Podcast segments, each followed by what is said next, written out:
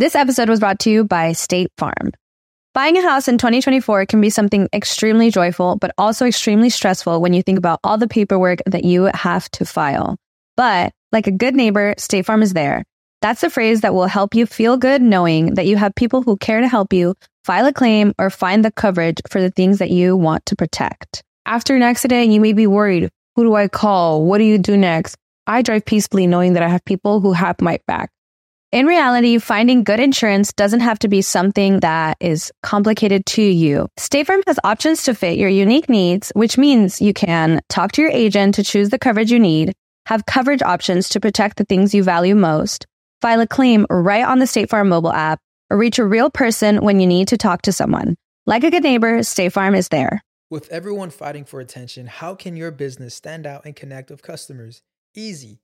Get Constant Contact. Constant Contact's award winning marketing platform has helped millions of small businesses stand out, stay top of mind, and see big results fast. Constant Contact makes it easy to promote your business with powerful tools like email and SMS marketing, social media posting, and even events management. With Constant Contact, you'll reach new audiences, grow your customer list, and communicate more effectively to sell more, raise more, and fast track growth. Don't know much about marketing? No sweat. Constant Contact's writing assistant tools and automation features help you say the right thing at the right time every time. Plus, you can send with confidence, knowing your emails are actually reaching your customers thanks to Constant Contact's best in class 97% deliverability rate. I'm a small business owner and I believe that this is a great tool for other small business owners.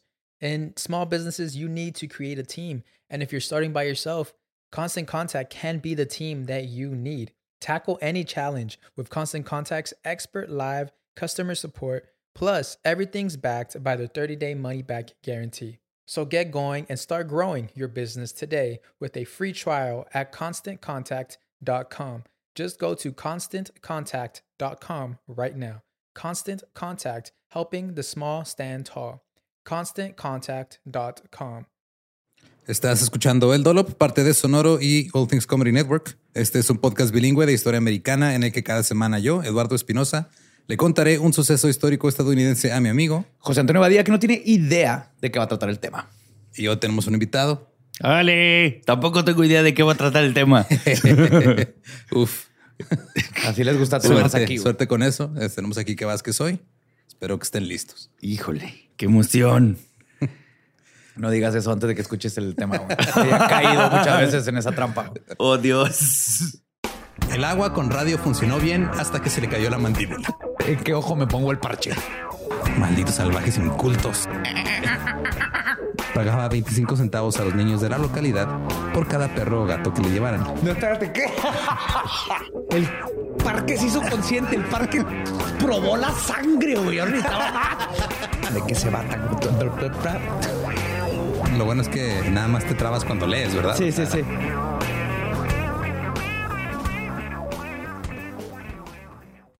Levítico 21, versículo 17 al 23. Habla a Aarón y dile, ninguno de tu descendencia, ahora o en el futuro, que tenga una deformidad, ofrecerá el alimento de su Dios.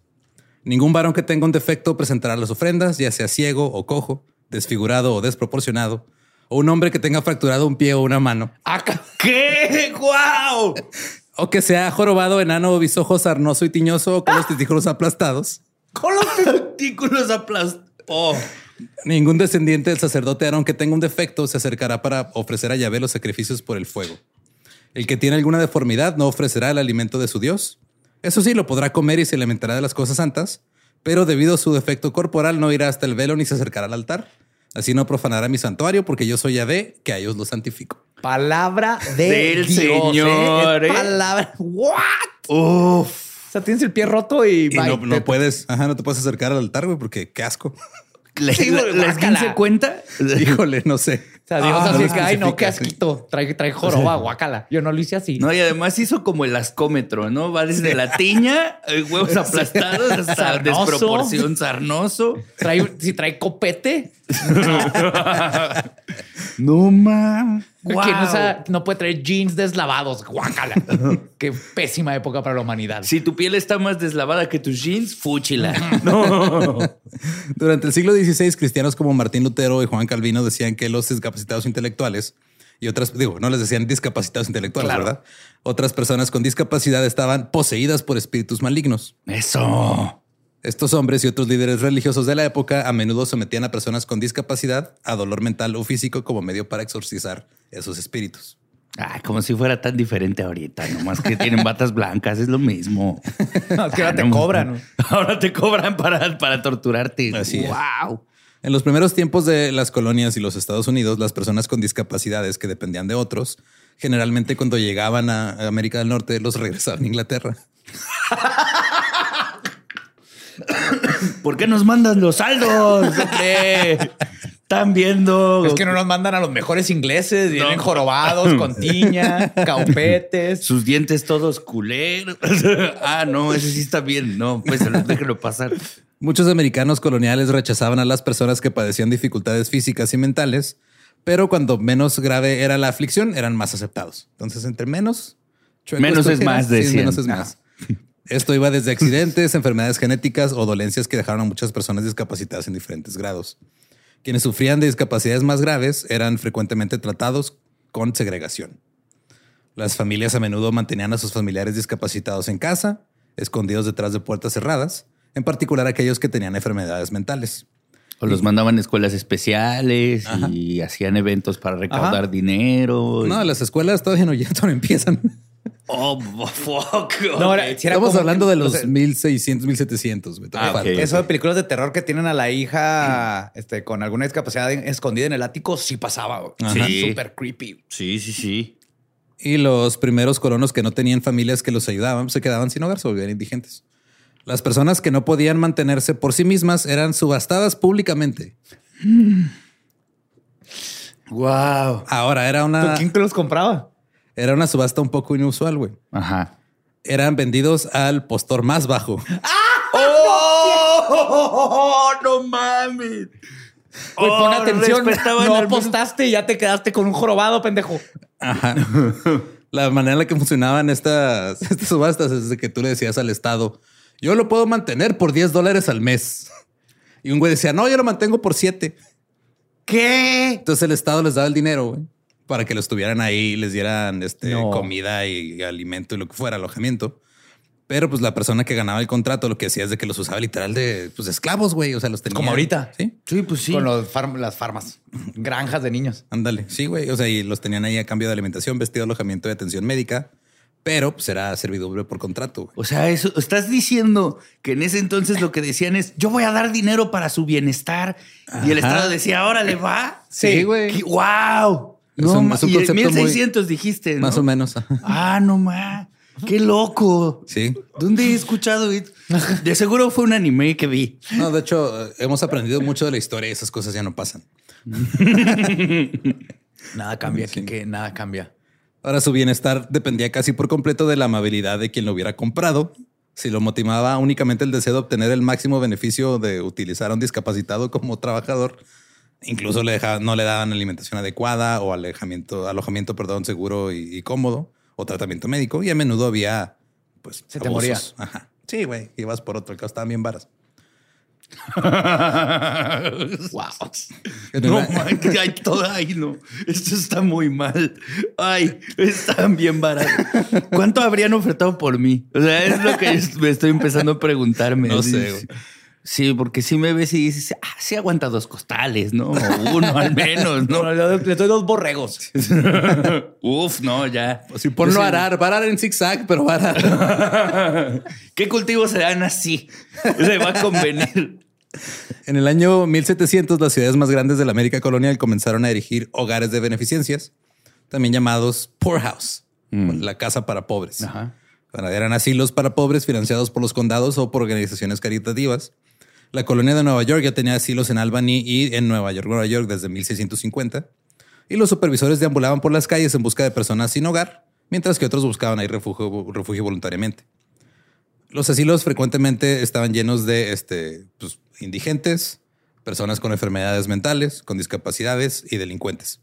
Y todos estaban ahí juntos. Y encuentra al delincuente. Sí, sí, ¿no? ¿Tu personaje tiene movilidad reducida? No. Y los ponían a trabajar, los ponían a coser, a tejer o a cultivar a cambio de comida y alojamiento. En 1727 se creó la primera casa correccional en Connecticut para, cito, todos los vagabundos y personas ociosas que andan mendigando por la calle, la ciudad o el campo, o gaiteros comunes, violinistas, fugitivos, borrachos, Gaiteros. personas es que sí, güey, no, que se van a la chingada, güey, instrumento güey. Que lo saquen de las calles, güey. Imagínate tú con insomnio y un gaitero. Hora de práctica. No, que los metan a... Ahorita llegamos a los organilleros, espérense. ¿Qué? Wow. Sea detractores o camorristas, también personas distraídas y no aptas para andar en libertad, cuyos amigos no cuidan de su confinamiento seguro. O sea, ¿Tu vato te borracho de- Uf. Oh, qué padre. Oye, suena muy, muy, muy humanitario, muy, Muy, muy padre, muy sí. sensato. Yo Estaban quiero. pensando en los demás, ajá. Sí, suena un gran centro de reunión.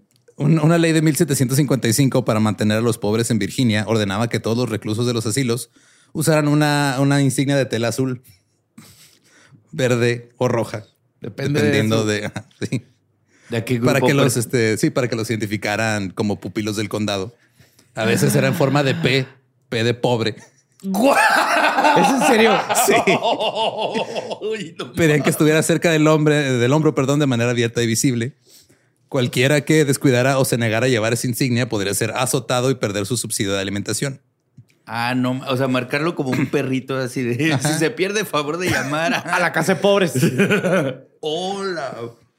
Ay, no. La primera de lo que en el futuro se conocería como las Ugly Laws o las leyes de feos apareció en San Francisco, California en 1867.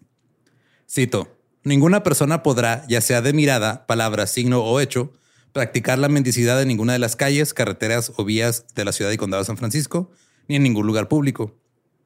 Sobre la condena de cualquier persona por practicar la mendicidad, si resulta que dicha persona carece de medios de sustento, está enferma y físicamente incapaz de ganarse la vida, podrá ser internada en el asilo para pobres. Cualquier persona que esté enferma, mutilada o deforme de cualquier forma, de modo que sea un objeto antiestético o repugnante, no deberá exponerse a la vista del público. Me encanta que haya hecho la precisión de antiestético y repugnante, güey. Sí, güey. Sí, güey, porque, porque tener la barba partida es igual un defe, es una deformidad, pero Ajá. no es tan repugnante. Tienen los lóbulos pegados a la cara, guájala. Vámonos. No, Ese güey tiene sí, no, hoyuelos en los cachetes. Eh, si una persona es condenada por una violación de cualquiera de estas disposiciones, si parece apropiado y justo, se le podrá imponer una multa y una pena de prisión. Te pueden multar por estar feo. Ajá. Básicamente. antiestético y repugnante. ¿Cómo era la tabulación de eso, güey? Eh, A mí me interesaría mucho saber si había una cara y te, te iban comparando así de el ojo está donde debe estar. Uy, no, lo tiene caído, no. Cinco dólares más. No, así, ¿cómo hacían esa tabulación? Wow. Eh, por la presente es deber de los oficiales de policía arrestar a cualquier persona que viole cualquiera de las disposiciones de esta sección. Estas leyes los extendieron por todo el país cuando los periódicos empezaron a hacer eco de la causa. Entonces un periódico reportó, oigan, aquí Acá pusieron están. esta ley. ¿Y ustedes? Y está acá la comitiva RuPaul, güey, que iba de lugar en lugar. A ver, mm, mm, no, ¿sabes qué, mija? Te me vas a la casa de los pobres y pagas una multa. El diario Demócrata de Nueva Orleans, el 27 de mayo de 1879, publicó, cito, Esta ciudad se distingue sin duda por sus organizaciones benéficas. Las ofrendas a asilos, retiros para los pobres e instituciones similares son derramadas por muchos generosamente. Mientras que las limosnas son desperdiciadas entre mendigos errantes, lisiados grotescamente deformados o impostores remendados y son derrochadas. El gobierno le debe a la sociedad sacar de las calles a los miserables seres deformes que diariamente conmocionan la sensibilidad de nuestra población femenina. y cuidarlas, cuidarlos a expensas públicas si son dignos. Sí, oh. Todo ciudadano con recursos en esta ciudad alegremente duplicaría sus donaciones si supiera que solo los pobres dignos se convierten en beneficiarios. Oh, no más. O sea, tenías No, que compa, hacer. estás muy feo para que te ayudemos, la neta. Estás asustando a las muchachitas. Vete Te- tenías que hacer un American Idol para ver si te, te donaban. Uf. Entonces se aprobó la primera ley de feos en Nueva Orleans en 1879. Los delitos incluían deambular o tratar de obtener y recoger limosnas mientras, mediante la exposición de heridas o deformidades. Ah, Ok. Entonces no podías andar pidiendo dinero ahí con tu bolsita de Tu muñoncito. con tu muñón de fuera, no, qué asco.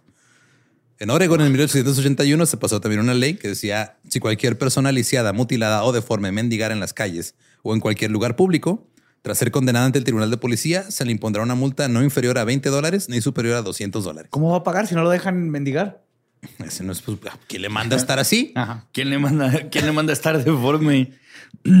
Y de ahí surgieron las patas de palo, ¿no? Decía. Es que también en esta época y todavía hasta el siglo pasado, güey, la creencia era que la, de, o sea, la discapacidad era un pedo tuyo, o sea, era tu culpa. Ajá. Tú estabas discapacitado porque algo hiciste mal en algún punto. Ah, ahorita todavía hay gente que lo Todavía hay piensa. gente que lo piensa, pero o sea, Sí. estamos hablando que la comunidad médica lo trataba así, güey. El Chicago Tribune en 1881 publicó diciendo que el concejal Peavy había preparado una ordenanza que iba a presentar al consejo. Su objetivo era abolir las obstrucciones en las calles. Por obstrucciones están re- re- re- se refieren a personas. Se refiere a la mujer que vende cachorros en una cesta, al tipo que vende flores, a la mujer con dos niños enfermos que fue arrastrada a través de una máquina en una fábrica de lana. Eso, le, eso está muy específico, güey. Eh, O sea, tenía que haber sido como una peste de gente con cestos, así. Oh, este es sí. Y, y, y Carlota, que tiene los, los tobillos bien anchos. Sí. Un- ¿Cuántas mujeres con dos niños están cayendo en máquinas? Era, pues es que era una específico y que se la pasaba tocando Molly Darling en una, en un como organillero. ¿Qué? los tipos que se ponen a gritar bananas, o sea, los que están vendiendo plátanos, güey. Todos los demás molestos, incluidos los mendigos de todas las clases sociales y especialmente el organillero. Especialmente el Te digo, este es un güey que está- Sí, yo, yo, yo podría entender así el rencor al organillero, ¿no? Pero, pero no, o sea, la gente que diga que las leyes están pensadas por ser insensatos, que piensan en la comunidad, tener una repasada a esta mamada, güey. Literalmente es la persona que se fue a vivir a una colonia sin saber qué Sí. pasaba ahí. Imagínate este güey en la Ciudad de México. güey. No, claro, se vuelve, Vuelve loco. loco, sí. Ahora, el concejal, cito, quiere dejar abierta la cuestión de si se permite a un soldado en específico que es cojo y manco el permiso de ser organillero. Ah, o sea, vamos a quitar al organillero, pero ponemos Sí. a este porque Es- sirvió a nuestro país. Sí, claro.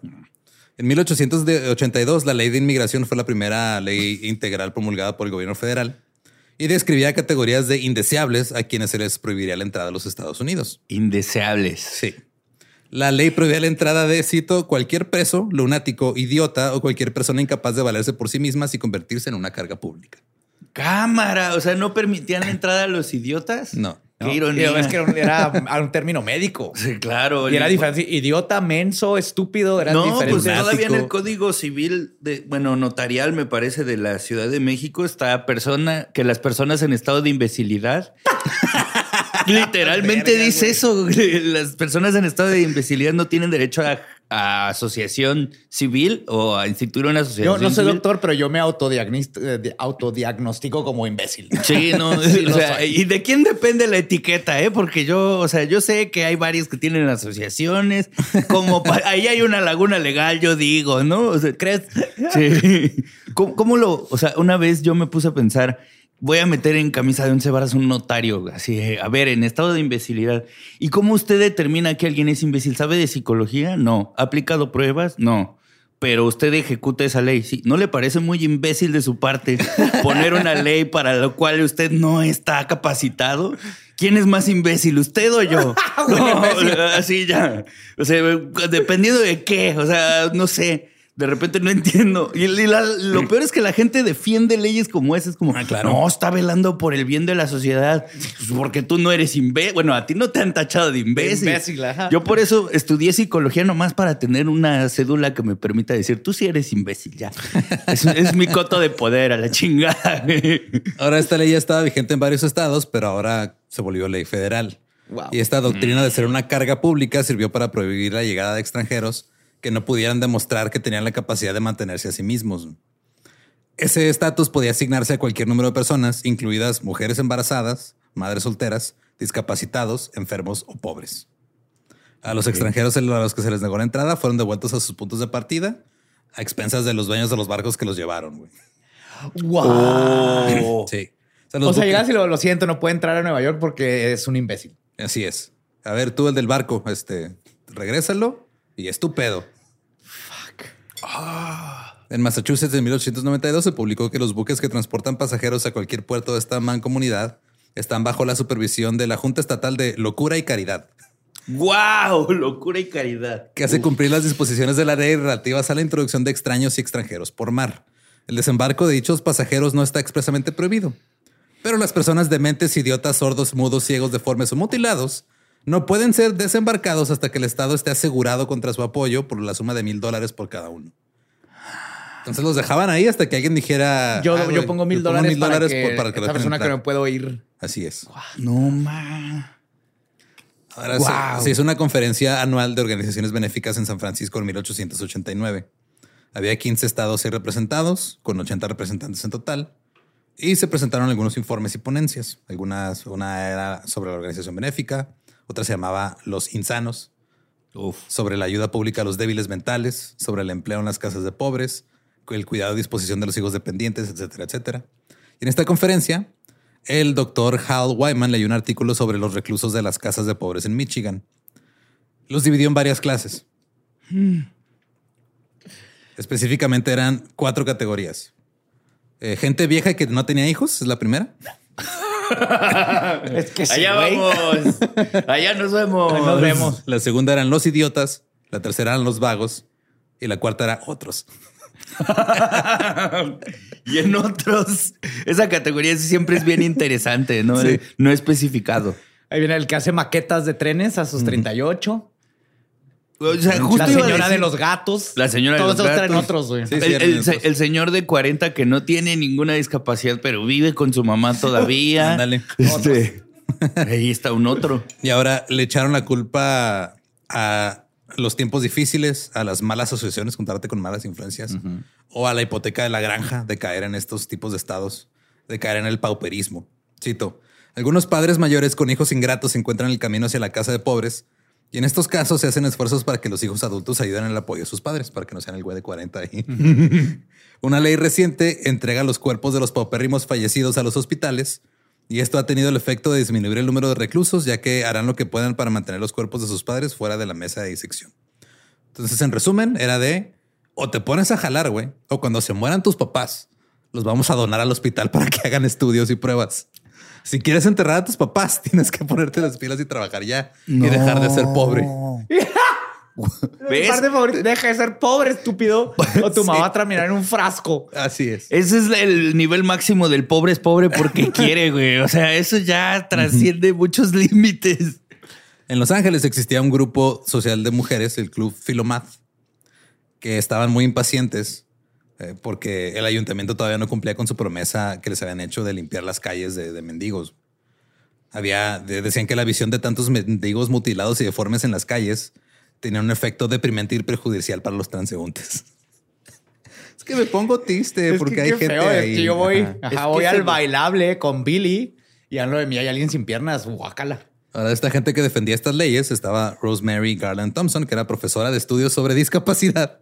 ¿Qué? Y sugería que estas leyes mantenían el control no solo sobre los ciudadanos antiestéticos, entre comillas, sino que también controlaban la etiqueta que caracterizaba a una sociedad como civilizada. No te mames. No nos estamos mamando, Kike es una profesional. Ella estudió eso. No te mames.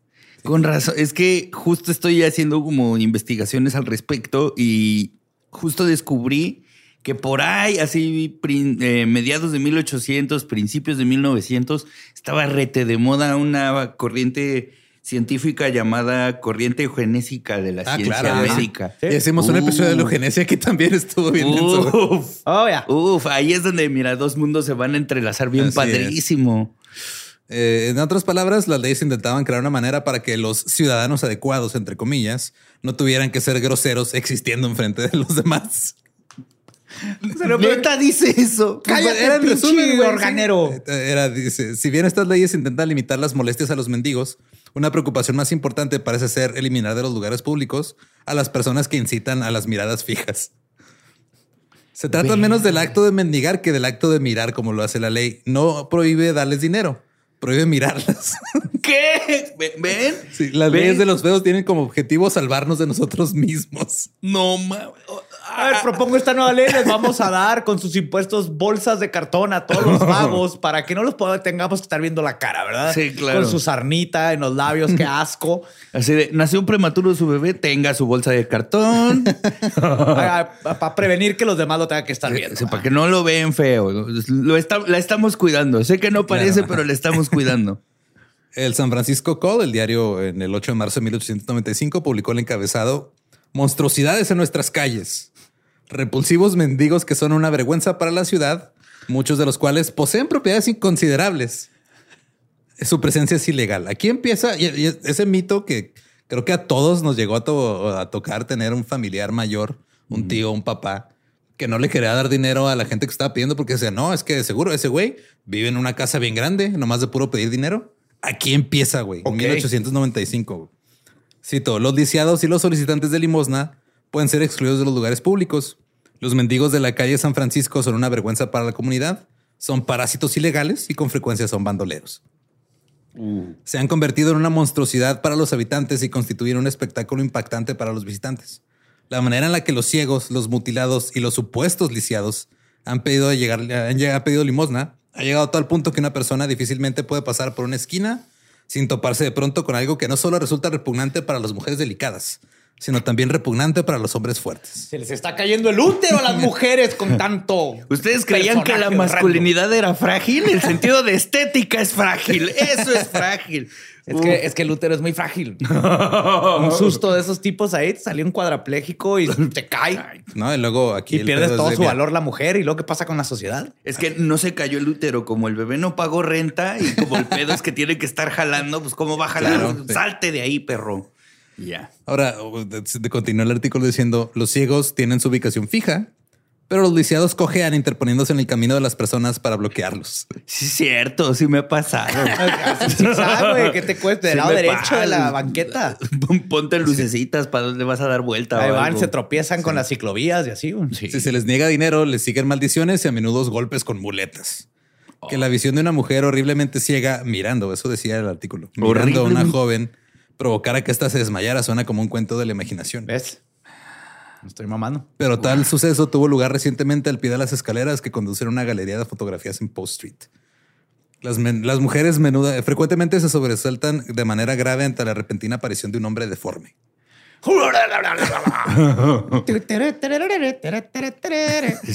Y los hombres se ven acosados por el gran ejército de lisiados y destrozados que los siguen y persisten.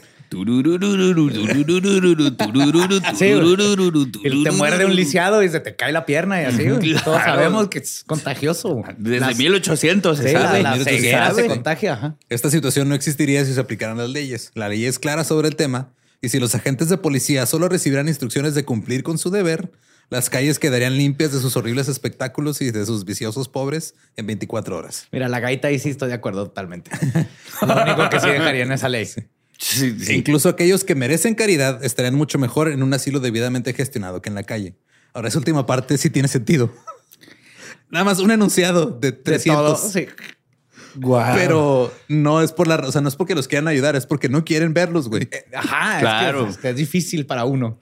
Ahora, la ley de pobres y feos de San Francisco era muy clara. Es que desde el no, no Hasta ser más honestos, güey. No, no necesitaban esconderlo, güey. Sí. con- Que digo, con- no con todas las leyes se llamaban así literal, pero pues, o sea, eventualmente ahorita llegamos a por qué les empezaron a decir así. güey. Esta ley se hizo con el propósito de mantener a los, a los mendigos fuera de la calle y el asilo de pobres se creó con el propósito de dar un hogar a los menos afortunados. Los ciudadanos pagaban impuestos y esos impuestos iban a ayudarle al sustento de los pobres.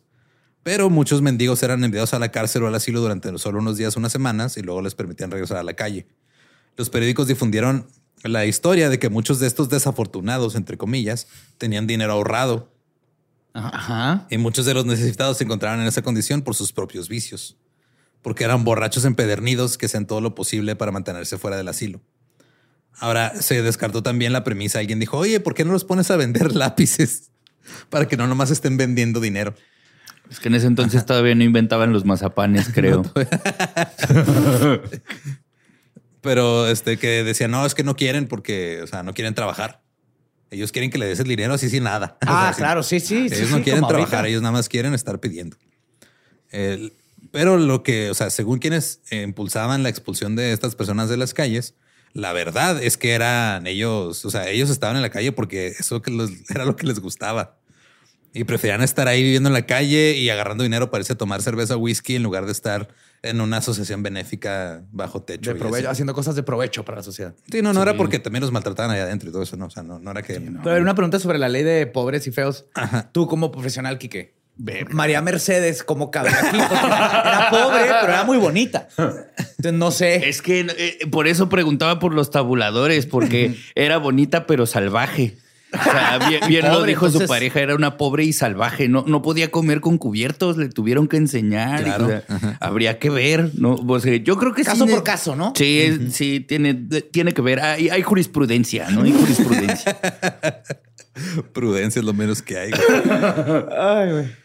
Si no se aplicaban estas leyes, decían que las calles iban a quedar plagadas de personas horriblemente ciegas, espantosamente deformes y repugnantemente enfermos. ¿Cómo es horriblemente ciego? O sea, es, o sea, ¿esto es ciego guapo? ¿O, Ajá, sí. Horriblemente ciego es alguien que le puedas ver así el ojito todo así todo. Sí, Así que los como tiene cuchos y te Sí. asusta Ajá, Sí, antes de ir a ver las fotos ahí en San Francisco y te caes por las escaleras. Así Porque, es. o sea, un- alguien horriblemente ciego no sabe que es horriblemente ciego, No, solo ciego. no le han Sí, avisado. exacto. O sea, Stevie Wonder sería horriblemente ciego. No, para eso eran No. los lentes. Lo inventaron los lentes oscuros. Sí, para que no tuvieras que. Ah, o- Sí. oh. ¿Tú ¿Sabes esa teoría de conspiración de que hay gente que no cree que Stevie Wonder era ciego? sí, Es una sí. pendejadota, pero hay gente que cree que lo estaba fingiendo, güey. A mí Eh. me encanta. ¿No vieron ese video bien padre que está Lady Gaga cantando y le hace así a Stevie Wonder? Sí. Uf, joya. No me acordaba. Y Stevie Wonder, y nada más su acompañante es como, te manda un beso. Uf, qué belleza. Pero no es horrible, es graciosamente ciego. Ajá. Así es. Como el ojitos de huevo. Es graciosamente ciego. o sea, sí. O sea, ven, depende del contexto. Hay jurisprudencia, hay lagunas Claro, legales. sí, sí. El problema es que cae- caen todos en el sistema y no hay tiempo para revisarlo uno por uno los casos. También uno de los problemas es que luego la, la empatía de la gente impedía que la policía cumpliera con su deber. Porque muchas veces llega un policía, arrestaba a un mendigo, luego llegaba gente así, eh, güey, no seas culo, no te lo lleves, güey. Es el Ramiro, güey. Sí. En buena onda. Entonces la policía lo dejaba ir, pero pues las señoras se ofendían. Eh, en el periódico también decía que la mayoría de los mendigos son lisiados y curiosamente a estos se les da más dinero que a los ciegos. Claro, porque duele más ver a alguien ahí con su bamboleo. sí. Aunque la pérdida de la vista se considera como la mayor desgracia. Aún así, el lisiado puede mirar con ojitos atractivos a un transeúnte. Mientras el ciego también es prácticamente mudo y sordo porque pues, no sabe quién está pasando. entonces no decir nada. cuándo hablar. La mayoría de los lisiados han sufrido la pérdida de extremidades debido a sus propios vicios. La mayoría de los que estaban sanos eran vagabundos que se caían borrachos a los frenos de los trenes y escapaban con vida pero sin sus extremidades. Casi todo su dinero lo destinan a bebidas y muchos son adictos a la ginebra de Chinatown. Wow. Sí, es que no lo Métele un poquito de racismo también ahí a tu discriminación contra los discapacitados. No, es Sí. que estos van y luego se van ahí con los chinos a tomar. Su ginebra Sí, asquerosa. sí. Esos tacatacas que, que comen cosas de semillas raras. Que te era, Se vayan dicen que la ginebra, se me hace que la ginebra de Chinatown tenía opio, güey, porque la describen como un, un- que era un trago que, que te dejaba en un sueño semi inconsciente durante un par de horas. Eh, suena opio. Sí. Sí. Oye, por ejemplo, ahí los en su racismo podrían decir que, el- que los asiáticos eran horriblemente no ciegos. Ah, sí, lo hacían y por eso Sí, los claro. tenían aparte y por eso los querían desalojar y les quemaban sus casas. y así. Ah, ya. Sí. Es que a mí me, me- me- me- me- sí me, me causa mucha curiosidad cómo determinaban las categorías de, de- esas leyes. Ya de en serio, creo que sí tendría que ver con que tengas mal los ojos físicamente. O sea, Sí. un ciego que parece que no te das cuenta que está ciego, creo que ahí es más difícil que lo pusieran en la categoría de horriblemente. O sea, si Creo. amaneciste con un ojo pegado así, no pasa nada. Si estás todo lagañoso, no. Ah, ok. El, ofici- el oficial de policía Peter Richter tenía ahí su ronda en la calle Kearney y se hizo conocido por arrestar a personas pobres, discapacitadas y las que consideraba poco atractivas. Las que consideraba poco atractivas. ¡Guau! A ver, cabrón, yo nomás estoy haciendo mi trabajo, ¿eh? No es mi culpa que te ves todo acá sarnoso y rapastroso. Vamos para la cárcel, cabrón. ¿Ves esta placa? Confiere una responsabilidad. Es mi deber. Un policía estético. Y era como su propia pequeña cruzada. Ese güey era su trabajo, era lo que le, le- le encantaba. Existía un organillero que era casi ciego y que dicen que, o sea, lo describían que tenía cabeza y cara de cráneo seco. Que- Y se sentaba ahí en las esquinas de la calle Kearney, entonces lo, lo arrestó. Había un indio borracho y ciego que se llamaba Andrew. Bueno, le decían Andrew. Y que tenía unos repugnantes ojos rojos, tocaba la armónica y corría salvajemente por las calles. Fue internado en un asilo por Richter. También se hizo cargo de otros dos mendigos muy conocidos, uno de los cuales no tenía piernas. Y el otro iba con el que no tenía piernas tocando el acordeón atrás. Deténgase ahí, Buró Federal de Actividad. Usted está asqueroso. El problema es que cuando estos dos conseguían suficiente dinero mendigando, se iban a los antros de la calle Mission y se juntaban con lo más bajo de los blancos y los negros de la ciudad. Uh. Y luego arrestó a otros tres que eran John Kinlock, Joseph Kelly y Dick Bannister. Bannister era un hombre sin brazos que tocaba un organillo. Wow. Wow, eso es un talento. Sí, güey, se ponía unas bandas de cuero en los muñones para poder darle vuelta, güey. Uf, mira, creatividad. Donde ustedes ven problemas, ese güey ve soluciones. ¿Dónde Pero- está P.T. Barnum cuando lo necesitamos, güey? sé que es un asco de persona, pero en este caso en específico, Sí, claro. ahí, ahí había la Sí, salvación. se hubiera llevado al Bannister, pero Sí. pues, Bannister también era conocido como un borracho repugnante y se vio obligado a abandonar la ciudad. Joseph Cayley era un niño mexicano ciego que robó una tienda a medianoche y fue atrapado por accidente, porque pues, no se dio cuenta que lo estaban viendo. No. Fue declarado culpable y sentenciado a cuatro años de prisión en San Quentin. Cuatro en San Quentin. En San Quentin, güey, por estar ciego y robarse una tienda creyendo que no había nadie, pero sí había alguien allá afuera. Ahora, el mendigo más peligroso conocido por la policía de San Francisco era el otro, John Kinlock. Solo tenía una pierna y un brazo. Era peligroso. Ajá, Era era- el más peligroso. Era güey. medio peligroso, ¿no? No, es que déjate explico por qué era tan peligroso, güey. El muñón de su pierna derecha, que estaba cortado a la altura de la rodilla, Ajá. lo usaba para madrear gente. ¡Oh! Mientras estaba sobre las muletas, tiraba este Rodillazos. muñonazos al abdomen a los güeyes que no le daban dinero, güey. Pero al grado de que dejó a varios inconscientes, güey, a putazos. ¡Wow! O sea, los tiraba al piso, luego los agarraba muletazos y los ¿Dónde estaba el MMA en estos tiempos? güey? Uf. Muñón Martial Arts.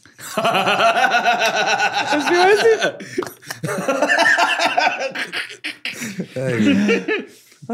Decía- decían que Kinlock acostumbraba a caminar por las calles, se metía en el camino de hombres y mujeres y se quedaba ahí hasta que le daban dinero, que siempre estaba borracho y cuando le negaban dinero golpeaba a los hombres con el muñón Es que no te lo esperas, güey. No lo ves venir. Sí, y les lanzaba eh, el, el lenguaje más vulgar de la época a las mujeres que pasaban cerca de él.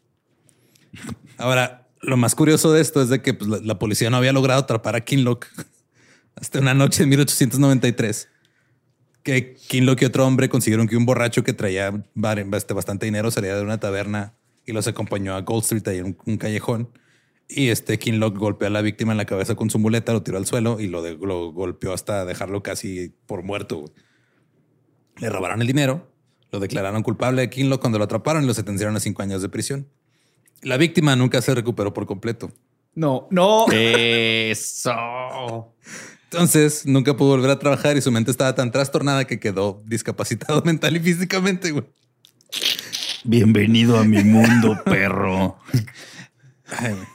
Otro mendigo famoso era Henry Powell, que era conocido como el viejo paralizado del xilófono. Eso.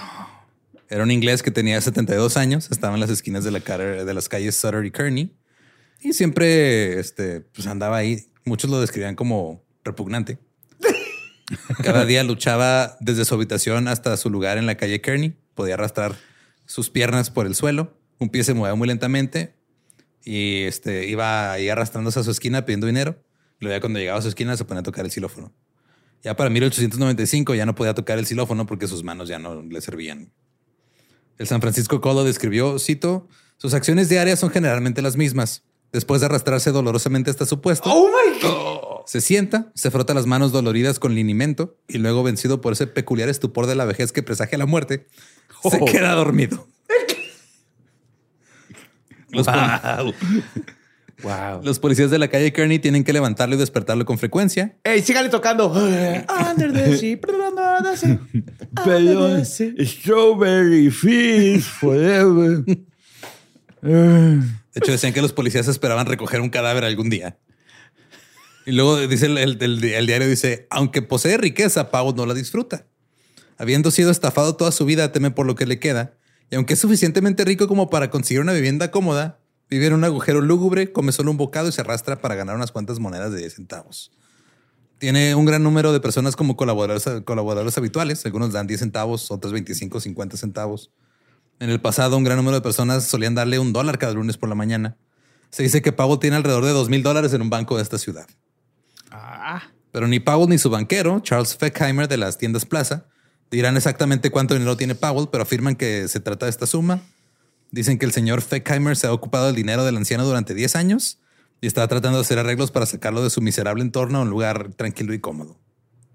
Luego, este, después de que el periódico dijo esto, Feckheimer se adelantó y dijo, no, o sea, lo único que le dije a este güey fue que abriera una cuenta de banco y metiera su dinero ahí para que no se lo robaran, porque otros, este vagón no se lo habían robado. güey. Ajá. Entonces sí tenía una cuenta de banco como con 500 dólares. Sí, güey. O sea, no, no tenía el dinero y por gusto iba a arrastrarse Ajá. y casi morirse cada día para comer. Y Feckheimer después le dijo al periódico, no tiene derecho a estar en la calle. He intentado durante mucho que lo admitan en una institución.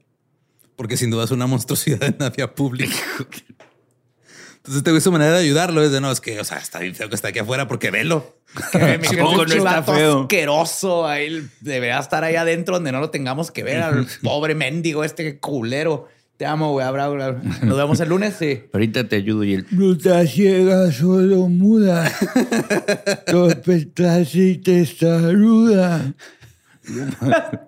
Eh, Andrew Hassel era otro mendigo muy conocido. Era noruego y lo describían como un mendigo de aspecto muy feo. Sus pies se veían congelados mientras andaba en Alaska. Caminaba de rodillas y llevaba baratijas en una cesta que se ponía a vender. Eh, logró conocer, eh, mantenerse a sí mismo y conocer a una mujer llamada Nellie Mullins, pero sí dice que casi siempre estaban borrachos y se peleaban. Vivían en una pensión en la calle Jesse Street y se consideraba que era una pensión en la que se juntaban las clases más viles de todas, incluidas negros y blancos. No. Sí. Y que Hassel era un desgraciado degradado en quien se malgasta la caridad. ¡Wow! No le des dinero porque nomás se lo va a tomar para pelearse con su esposa.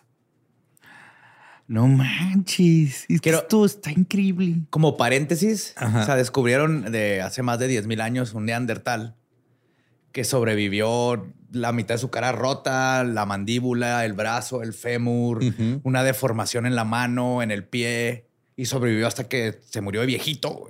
Ajá. Entonces, lo que comprueba que hasta los neandertales se cuidaban entre ellos. Exacto. ¿Eh? Sí. Nomás para que te den una idea de los neandertales Ujú. se Resulta- cuidaban entre ellos.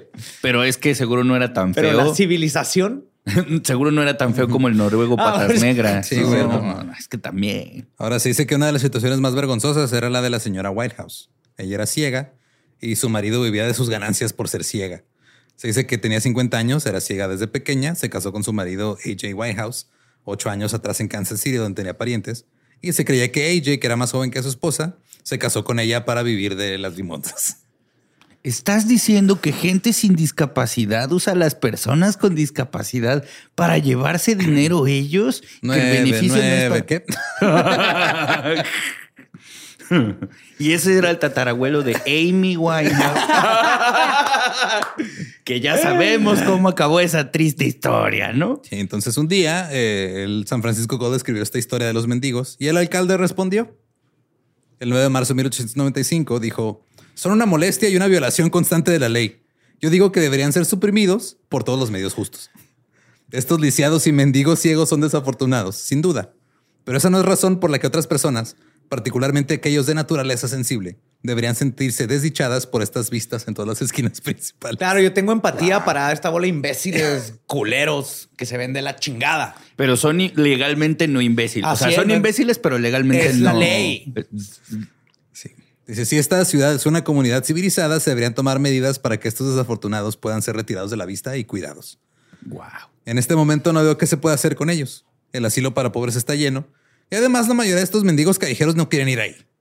¿Por qué será, güey? Pinches necios, que son necios. Ahora, en cuanto al asilo para pobres, necesita una revisión a fondo. Hay muchos dentro que deberían estar fuera y muchos fuera que deberían estar dentro. O sea, a ver, este batito está bien guapito. Ajá. ¿no? Mira, él sí le aquí adentro. Yo sí le doy. Sí, que a ver, saque. María Mercedes ya aprendió a usar cubiertos. Ya Ajá, déjenla ya, ir. puede Ya. Ya hasta le puedes pedir a su hermana gemela Marimar que, Que- que- que, que saque cosas del fango con Mira, la boca. traje de baño y todo, se ve bien. Claro.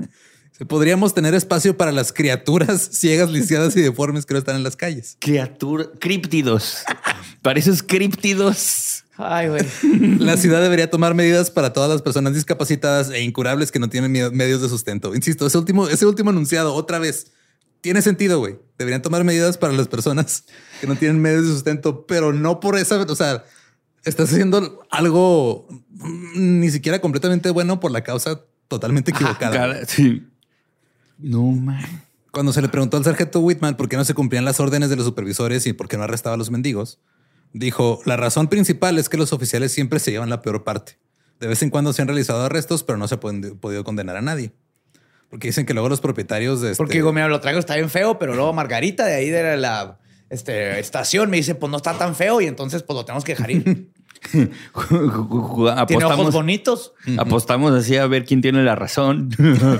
Pues es que tiene muy bonita personalidad, entonces hay que soltarlo. No, pues dale unos tres putas para que se afee otro tantito. No- Nos hace falta alguien que toque la campana en la catedral, llévatelo para allá. Y este güey lo hemos arrestado tres veces, pero luego trae bien bonita letra y pues hay que soltarlo. güey. Sí, lo que pasaba es de que luego a veces los propietarios de los, de los negocios o los bienes inmuebles donde estaban estos güeyes sentados afuera, pues le decían a la policía, "Eh, güey, no te lo lleves, no seas culo. y luego se le hacían de pedo a los policías y los policías se llevaban el maltrato.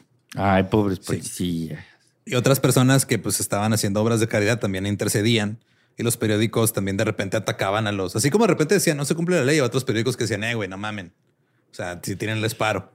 Entonces esto cansó a los oficiales y ya se dejaron de hacer arrestos. Claro. Supongamos, por ejemplo, que un oficial vaya y arresta a Henry Powell, el paralítico mendigando ahí con su xilófono en la calle Kearney. No habría ninguna condena porque una veintena de personas vendrían al tribunal a interceder, para interceder por él. Armarían un alboroto muy animado y Powell sería liberado por el tribunal o por un jurado y enviado a mendigar de nuevo. Gracias a la vida que me ha dado tanto. Ay, güey. Verga. Wow, no puedo creer esto. El capitán de policía Douglas dijo, sería bueno y agradable para San Francisco no tener más mendigos lisiados y deformes en las calles. O mendigos de cualquier tipo en realidad. Ahora que lo pienso. Pero no es un asunto fácil. Invariablemente se sugeriría el asilo para pobres, pero como confirmó el alcalde, esta institución estaba abarrotada. Estaban buscando un lugar donde poner un nuevo poorhouse, un nuevo asilo. güey. Entonces una granja allá Ajá, lejos donde los podemos llevar a que corran con otros lisiados. Así es, güey. Uf, ahorita llegamos a eso. Oh, God. Más bien donde se arrastren con otros lisiados. Que toquen sus organitos ahí. Eh, ah, entonces había. es que esto se pone todavía peor, güey. San Francisco Call, 12 de enero de 1896. Búsqueda de un sitio. Es muy probable que mañana haya un momento animado en la Junta de Supervisores si el Comité de Salud y la policía decide informar a, a favor de ubicar el Pest House, Pest House. Pest. Un peste. hogar para quienes padecen enfermedades contagiosas, en el terreno del Poor House. Nada mal puede pasar aquí. Nada mal puede pasar. Pero el alcalde Sutro posee muchas propiedades cerca del Poor House y siempre ha luchado enérgicamente contra cualquier tipo de este plan. Entonces el alcalde es de sí, sí les hace falta espacio. Tráiganse no a los mi- leprosos acá, pero no atrás de mi casa, güey, no mamen. ¿Saben cuánto me costó este terreno? Sí, güey. No quiero salir por la ventana y ver ahí un leproso platicando con un organillero, güey. Pero las cosas no siempre eran tan malas. ¿Quieren una descripción de la Navidad en el asilo para pobres? Uh, God fucking oh, sí. Ahí les va. ¿Quién le pidió a Santa esta mano? 700 hombres, mujeres y niños internos del asilo de pobres de esta ciudad fueron invitados a ir a una cena de Navidad. Sonó la campana y los internos, algunos paralíticos, algunos cojos, algunos ciegos, algunos sordos y otros igualmente desafortunados, entraron y tomaron asiento. En el hospital había un hombre que no tenía piernas y que cojeaba sobre sus manos de manera animada. Realizó varias hazañas acrobáticas para los visitantes y dijo que disfrutaba mucho de la vida en la casa. Otro pobre era conocido como el niño mono. Su cabeza era tan pequeña como la de un mono. Invitaba respetuosamente a los visitantes, mediante gestos, a tocarla. Sí, acarícieme. ¿A poco no está suavecito, aire? Ay, el niño mono había bajado una- viajado una vez con un circo y lleva 13 años en el asilo. Hay muchas cosas curiosas en el hospital, muestras de humanidad con las que una persona odiaría soñar. y que solo pueden realizarse cuando se ven. A través de las salas, los visitantes siguieron al superintendente, las camas estaban cuidadosamente hechas, las habitaciones barridas y limpias, el aire era dulce y puro, y la institución parecía más un hogar que un hospital público. Las habitaciones de las enfermeras también estaban limpias y ordenadas, y las propias enfermeras eran amables y gentiles. Obviamente eso solo pasa en Navidad cuando hay reporteros. ¿no? Ajá. Es la magia de la Navidad. Claro, Cuando dejaron sacar al niño mono, tú sabes que vivía en un sótano, güey, en una caja. Métete tu caja, pinche niño mono. Hoy no es Navidad. En junio de 1896 se informó que estaba sobrepoblado el asilo para pobres. El doctor Conlan hizo una visita a la oficina del alcalde y le dijo, hey, ya dejen de mandar gente a la institución porque ya estamos en una situación de hacinamiento. La casa está por encima de su capacidad y entre más gente manden, más culero se va a poner. Mira, puedes mandar un ciego o un manco. Caben tres piernas más en esta casa. A ver, el que no tiene el brazo izquierdo se duerme con el que no tiene el brazo derecho y aprovechamos el espacio. De eso se trata. El alcalde le dijo que según la ley los pobres que lo merecen y que no tienen otro lugar donde ir deben ser enviados ahí y que se vería obligado a seguir expidiendo permisos para que la gente pudiera estar ahí. Le dijo al médico que pidiera más camas. Güey, no hay más. Sin embargo, si tenías varios problemas, a veces era difícil encontrar un lugar donde quedarte. La señora Weaver, que era matrona del asilo de pobres, intentó conseguir la admisión de Sarah Lodz en el asilo para débiles mentales. Sara era pues, este, ciega, muda y casi sorda. Entonces decían que ella no pertenecía ahí, pero como es ciega, dicen que no la pueden recibir. He intentado que la trasladen al asilo para ciegos, pero no la admiten ahí porque es débil mental. Y el asilo para pobres no es un lugar para ella. Porque no está tan fea. sí, güey, sí, sí. Entonces no, no, no pertenecía güey, en, un, lu- en ningún lugar. Era como el personaje de Lucero, todas en una, ¿no? Una no ve bien, una no piensa muy bien. Ahora, los ciegos tuvieron sus propias luchas específicas durante esta época. En las décadas posteriores a la guerra civil, los reformadores educativos emprendieron una campaña para eliminar el manualismo, que era el uso del lenguaje de señas en el aula, y reemplazarlo por el oralismo, que era el uso exclusivo de lecturas de labios y el habla. Si estaban usando señas, eran castigados los estudiantes. Los oralistas afirmaron que el uso del lenguaje de señas animaba a las personas sordas a socializar principalmente con otras personas sordas. No, ¿cómo se les ocurre, güey? Sí. Y este, pensaban que el lenguaje de señas también diferenciaba a las personas sordas de las oyentes y que desalentaba la asimilación, invitaba a la discriminación y les preocupara, les preocupaba, perdón, que los alentara a casarse entre sí y que esto tuviera un aumento significativo en la prevalencia de la sordera. No mami. Sí. Entonces los ciegos están allá batallando por una cosa, los sordos están batallando por otra. De hecho, hace poco también hicimos un, un episodio sobre la primera universidad ex- exclusivamente para sordos. Golodet, ¿no? Ajá, que no tuvo, ajá, que no tuvo un presidente sordo en la universidad hasta, hasta hace bien poquito, güey. Y es un desmadre. De hecho, en 1884, Alexander Graham Bell, El Alexander. Ajá. el Alexander. Graham Bell, publicó un artículo sobre la formación de una variedad sorda de la raza humana, en el que advertía sobre una gran calamidad a la que se enfrentaba la nación. Las personas sordas estaban formando clubes, socializando entre sí, y en consecuencia casándose con otras personas sordas. Estaba en marcha la creación de una raza de sordos que cada año sería más grande, más aislada. Criticó la inmigración de Estados Unidos de elementos étnicos indeseables y, pedi- y pidió legislación que impidiera su entrada con el fin de fomentar, cito, la evolución de un tipo de hombre más elevado y noble en Estados Unidos. Wow. Alexander Graham Bell dijo, estos no pueden usar mi invento. Sí, a ver, a ver, a ver. Estamos la ¿Para qué los quieren? no ¿Por pueden ni los quiero? Si no pueden ni contestar el teléfono, no lo oyen. Sí, no manches. Esto está muy interesante, fíjate. La antropóloga Mary Douglas explicó que el disgusto es una reacción que cumple la función del mantenimiento de límites, que los fenómenos físicos resultan repugnantes porque amenazan los límites entre el ser humano y el animal, y que otros fenómenos son repugnan- repugnantes porque amenazan las fronteras sociales y las líneas institucionales. Entonces, la marginación de las personas con discapacidad, spoiler, continuó. No. Después de la Primera Guerra Mundial, cuando los veteranos con discapacidad esperaban que el gobierno les proporcionara rehabilitación, Oh. a cambio de sus servicios de la nación. la ley. Ajá. En la década de 1930, Estados Unidos vio la introducción de muchos avances nuevos en tecnología, así como asistencia gubernamental, que contribuyeron a la autoeficiencia de algunas personas con discapacidad. El presidente Franklin Delano Roosevelt, el primer presidente con discapacidad, fue un gran eh, defensor de la rehabilitación. pero todavía operaba bajo la noción de que una discapacidad era una condición anormal y vergonzosa y que tenía que curarse o repararse médicamente. Claro. O sea, te vamos a ayudar, pero, o sea, para tratar de arreglar. tener que meter sí, sí. un, un, este, picayelo en el ojo y sacarte los malos espíritus de la sangre.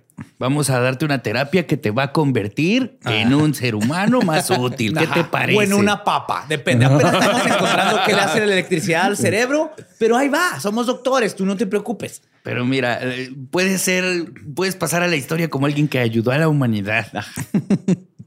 En las décadas de los 40 y los 50, los veteranos discapacitados de la Segunda Guerra Mundial presionaron más al gobierno para que les dieran rehabilitación y formación profesional. Estos veteranos hicieron que los problemas fueran más visibles para un país de ciudadanos agradecidos que estaban preocupados por el bienestar a largo plazo de los jóvenes que sacrificaron sus vidas. Ajá. Es que se convirtió ya en algo como Sí. de orgullo patriótico, ¿no? Cuidar a. Gracias por su servicio. Ajá. Pero a pesar de estos avances iniciales hacia la independencia y la autosuficiencia, las personas con discapacidad todavía no tenían acceso al transporte público, teléfonos, baños, tiendas, etcétera. Los edificios de oficinas y lugares de trabajo con escaleras no ofrecían entrada a personas con discapacidad que buscaban empleo. Las actitudes de los empleadores quedaron a barreras aún peores y las personas con discapacidad que de otro modo serían elegibles quedaban excluidas de oportunidades de trabajo solo por tener discapacidad. Ay, esos tiempos barbáricos. De hace uf, cientos y cientos de años. No, ya, ya no pasa, es lo bueno, es lo bonito, todo se arregló. Ah, qué bueno. Fue un horrible recuerdo. En la década de 1960, el movimiento por los derechos civiles comenzó a tomar forma. Sí, señor. Los defensores de la discapacidad vieron la oportunidad de unir fuerzas con otros grupos minoritarios para exigir igualdad. Los activistas por los derechos de las personas con discapacidad se movilizaron primero a nivel local, exigiendo iniciativas que luego se volvieron nacionales para abordar las barreras físicas y sociales que tenían o sea, todos los días. Sí. La enmienda 504 dice. Justo ahí vamos a eso. ¡Sí! Ajá. Los padres estaban a la cabeza exigiendo que sus hijos fueran sacados de instituciones y asilos y colocados en escuelas donde pudieran tener la oportunidad de participar en la sociedad, como los niños que no estaban discapacitados. Claro. Ahora, en la década de 1970, la activista Judith Human y varios amigos fundaron Disabled in Action. Judy Human había acu- acudido al Camp Janet, que era un campamento de verano para personas discapacitadas, donde podían correr y arrastrarse entre ellos. Libremente. Libremente. Sí. Sí, está bien chido. como la mayoría de nuestras cabañas están hacia abajo de la loma para que no batallen nuestros no niños bat- puedan Uf, rodar. no. Y hay anécdotas bien chidas. O sea, si no han visto el documental de Cripcan, vayan a verlo, porque habla justo del Sí, campamento de Janet. Y hay anécdotas en donde dicen, güey, o sea, había personas negras que decían, güey, es que aquí me siento bien seguro, güey. Aquí siento que nadie me va a matar, nadie me va a decir nada. Soy el cuidador, todo está chido. Eh, hay una anécdota en donde todos eh, adquirieron enfermedades venéreas porque dijeron, estamos sin supervisión adulta. ¡Vámonos! No. ¡A coger! ¡Libertad! ¡Hippies! es. Sí. Ahora, este campamento se estableció en 1951 en el estado de Nueva York y se convirtió en un trampolín para el movimiento por los derechos de las personas con discapacidad. Ahí muchos campistas y consejeros se convirtieron en activistas e inventaron ellos el término de ugly laws. Había algún- algunas leyes que sí lo decían, pero ellos como que dijeron, eh, o sea, vean lo que nos estaban haciendo. nos Básicamente, siguen ajá. haciendo. Y cuando se inventó este término, muchas de las leyes ya habían sido derogadas, pero todavía existían algunas. Y las que estaban vigentes ya era raro que se, apli- se aplicaran. Omaha derogó la ley de feos en 1967, ¿67? En Columbus en el 72 y Chicago en el 74. O sea, estaba Clearwater Revival ahí, CCR. Está, acaba de pasar Woodstock, güey, y seguían con este pedo. De hecho, muchos de los que estaban en el campamento este, sí está bien chido ese documental, está en Netflix. De hecho, lo produjeron los Obamas ese. Ah. Este, están ahí, este, dicen que era como, te- tenían ahí su mini Woodstock, güey, en, en Camp Janet, porque está lleno de hippies que eran los que, eran los que andaban ahí como los cuidadores. Y luego huevo. Llegaban todos acá a marihuanearse y a pasarse el sífilis. Sí, señor.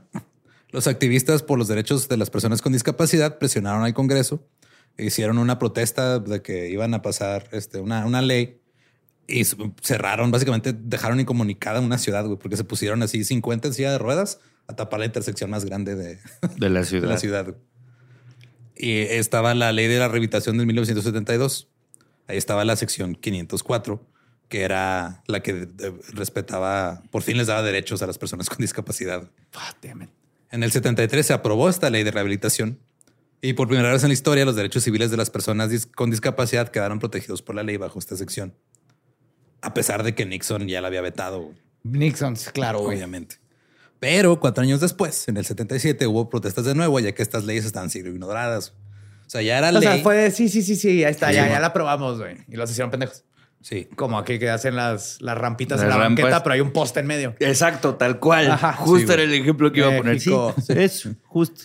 Entonces, durante su campaña, Jimmy Carter prometió cambiar esto. Dijo, yo voy a arreglar todo si me eligen presidente. Cuando asumió el cargo en enero de 1977, le empezó a preocupar que iba a salir muy caro implementar esta ley. No. Entonces, el nuevo director de Salud, Educación y Bienestar, Joseph Califano, se puso a estudiar la legislación y eh, sus implicaciones. Dijo, vamos a juntar un consejo de gente. Obviamente no había nadie de la Coalición Americana de Ciudadanos con Discapacidades, ni ninguna persona con discapacidad en este consejo. Y luego se filtró la noticia de que las regulaciones de la sección 504, que insistían en la plena integración de las personas con discapacidad, iban a ser cambiadas a algo conocido como la doctrina separate but equal, separados pero iguales, que literal eran de, no, vamos a remodelar todas las escuelas. Vamos a darles una escuela y los mandamos a todos ahí. O sea, cada distrito escolar va a tener su escuela para Especial. ellos. Ajá, Simón. Que era volver a las escuelas de pobres, pero ahora a las escuelas de lisiados. Ajá. Justo, sí. Literal. El 5 de abril del 77, los activistas comenzaron a manifestarse y a hacer protestas pacíficas, los sit-ins, las protestas las Ajá. sentadas, güey. Unos ya estaban protestando desde hace mucho. Unos nacieron protestando. Sí, claro. Sí, todo Kicking and screaming. para esto. Ajá, ellos nacieron solo screaming and sitting. así. Bien. Sí, eh, eh, se fueron a Atlanta, Boston, Chicago, Denver, Los Ángeles, Nueva York, Filadelfia, Seattle. Las protestas más notables fueron en San Francisco y en Washington.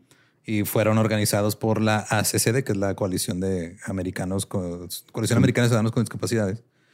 Y este, los manifestantes exigieron la firma del reglamento, porque, o sea, pasa la ley en el 73. Está la sección 504, pero se hicieron pendejos cuatro años en establecer un reglamento de cómo se iba a llevar a cabo esta ley. Ya, ¿y quién y dónde? Ajá, y quién y cómo, dónde y etcétera. cómo van a hacer las responsabilidades. Y de hecho, en el documental te enseñan entrevistas con los políticos diciendo, no, es que no sabemos que el impacto que va a tener y luego agarrándose de cosas de que no. Y luego hay que ver, o sea, están lisiados o nomás son drogadictos y alcohólicos. O sea, un chingo de cosas, güey. Sí, cómo no- esto nos va a costar mucho, cosas de ese tipo, güey. Entonces hubo alrededor de 300 personas en Washington, D.C. que se manifestaron dentro del edificio de, de donde estaba Califano. Y él se reunió con algunas personas, algunos representantes de la protesta, pero no firmó el reglamento todavía. Y se quedaron ahí durante 28 horas en su protesta. Pero en San Francisco, la que planeó esta Judy Human, duró hasta el 4 de mayo de 1977. Fueron 25 días, Holy. con 150 personas ahí que se negaron a irse. De hecho, hay un punto en el documental donde platican cómo, porque en el documental les entrevistan a todos los que estuvieron en estas protestas Sí. este, donde están platicando cómo llegaron lo- las panteras negras a darles de comer. Y ellos les decían así de, güey, pues es que, o sea, no es como que ustedes tengan muchos recursos para estarnos regalando. Le dijo, no, es que ustedes están tratando de hacer el mundo un lugar mejor. Claro. Y nosotros, también, queremos lo mismo. Entonces, mientras ustedes estén aquí, este, en la, aquí en la, en la línea de batalla, nosotros vamos a traer comida. De Qué hecho, bonito. hay una anécdota bien, bien, bueno, a mí se me hace muy chistosa porque justo es como la consecuencia de sus propios errores, ¿no? porque hacen eh, la, eh, el sitio en San Francisco y de repente empiezan a como distribuirse las labores, ¿no? Así, este, a, a los que no se pueden mover, los sordos o los ciegos, nos deben hacer masajes para que no nos contracturemos y Ajá. así. Empiezan a gestionar y de repente se empiezan a quedar sin recursos porque les cortan la electricidad, les cortan, el, les cortan todo, se empiezan a quedar sin comida y dicen, no, pues ¿cómo, cómo vamos a pedir ayuda sin que el gobierno mande policías para impedir que nos, que nos den comida? Porque los Panteras Negras llegaron al principio y no hubo pedo, pero cuando esto se empezó a prolongar, como ya mediáticamente hacía quedar muy mal a la gente allá en San Francisco, ya empezaron a meter FBI, eh, policías, y entonces Judy Human eh, preguntó y los sordos dijeron, nosotros sabemos cómo. Y literalmente se iban a la ventana y hablaban en lengua de señas. Pero como estaba esta ley que había prohibido hablar en lengua de señas, nadie que no fuera sordo no sabía lengua No podían, de no señas. entendían. Entonces Ajá. de repente los policías decían, ¿por qué tienen comida, güey? ¿Por qué tienen agua? ¿De dónde consiguieron? Intervinimos los teléfonos. ¿Qué está pasando? Y todos los sordos así de, ah, pendejos. Igual que la aplicaron Sí, en la escuela. En la escuela, cuando estaban haciendo las protestas, pues no tenían un intérprete, güey, porque pues no sabían lengua de señas los que estaban ahí. Entonces, este, cuando les iban a decir así, ah, este. O sea, los meros meros de la escuela ajá, sí. no sabían lengua de señas. Ajá, güey. No. Entonces, en la protesta de los intérpretes, Sí, lo están un intérprete le dijo, corran para allá. Sí. Sí. Nos van a arrestar a todos y se fueron todos. Pélense, chinga, nos güey. van a chingar. Uf, qué hermoso. Entonces, este, esta, al final, Califano firmó el reglamento sin ninguna modificación, tal como estaba, el 28 de abril del 77. Eh, esta protesta fue significativa no solo porque logró su objetivo, sino porque hasta la fecha sigue siendo la, la protesta dentro de instalaciones del gobierno más larga de la historia, güey. Y porque además era un, un esfuerzo con- entre personas con diferentes discapacidades que se unieron en apoyo a una legislación que afectaba a toda la población con discapacidad en general, no solamente a grupos específicos. No, claro, y por eso ahora en Estados Unidos hay rampas, puertas que se abren solas, los camiones tienen cómo levantar más de un piso, hay cómo subir, todo está pensado, ¿no? Lo- todo bien para ciegos, oídos, todo, todo, todo. Sí. Eh, y durante los siguientes años, la sección 504 fue controvertida porque otorgaba a las personas con discapacidades muchos derechos similares, similares a los de otros grupos minoritarios. No, hombre, no, qué raro. Reagan, durante su administración, trató de debilitar las, las defensas del 504. güey. Eh, el- en el 77, Camp Janet fue cerrado debido a dificultades financieras. En el 80 reabrió sus puertas en Rock Hill, Nueva York, y pasó a ser parte de las asociaciones de parálisis cerebral del estado de Nueva York, pero volvió a cerrar en el 2009. En marzo del 2020 sale este documental que está muy bueno, que se llama Crip Cramp, que fue dirigido por James Leprecht, que fue alguien que estuvo en el, en el campo, y por Nicole Newman. Ganó varios premios. Ahí está. De hecho, está en Netflix y está en YouTube también, pero en YouTube no tiene subtítulos en español. Y en este documental te muestran primero lo del campamento, cómo estaba todo ese pedo, y luego ya cómo esto lleva al activismo y, y todo eso. Y que además me gusta que muchos de los activistas de Janet no solo peleaban por los derechos de las personas con discapacidad. Hay una persona con parálisis cerebral que luchó por reconocer a la comunidad LGBT y en específico las mujeres trans, las personas Ajá. trans, pero era una de las personas del campamento de Janet que estuvo en ese sitting y después dijo, pues yo ya me, yo ya me encontré, yo ya sé quién soy, me voy a ir a San Francisco, me voy a quedar ahí. La pelea una- sigue. Sí, la pelea La sigue. equidad hay que encontrarla en todos los rubros. Y es una de, la- de las personas que más luchó por los derechos de las tres T's en San Francisco. Pero pues eh, como, como todo en la vida, en las personas con discapacidad los vuelven a meter en las sombras y es como, no, tú no eres tan importante, mira, mejor busquemos a otro. No nos sirves para la portada de revista. Ajá. En 1990 se aprobó la ley de estadounidenses con discapacidades eh, y en el que se incluyó el texto que dice lo siguiente. Las personas con discapacidades son una minoría discreta e insular que se ha enfrentado a restricciones y limitaciones, sometida a una historia de trato desigual intencionado y relegada a una posición de impotencia política en nuestra sociedad, basada en características que están más allá del control de dichos individuos y que resultan de suposiciones estereotipadas que no son verdaderamente indicativas de la capacidad de dichos individuos para participar y contribuir a la sociedad. Sí, señor. Esto fue apenas hace 33 años. Sí. Y fue te- tener que justificar toda esa desinformación que vienen plantando desde Que hasta la, la, Biblia. fecha se escucha. O sea, digo, a, mí- a ti te ha tocado vivirlo, güey. A mí me ha tocado verlo con mi hermano y con las personas que como nos ayudan las asociaciones por eso, güey. Y si hasta la fecha siguen pasando esas cosas. Sigue habiendo familias que esconden a sus familiares discapacitados por... Sí, yo tengo una prima miedo, con síndrome de Down. y por- el- ajá. es una chingona, Sara. Saludos.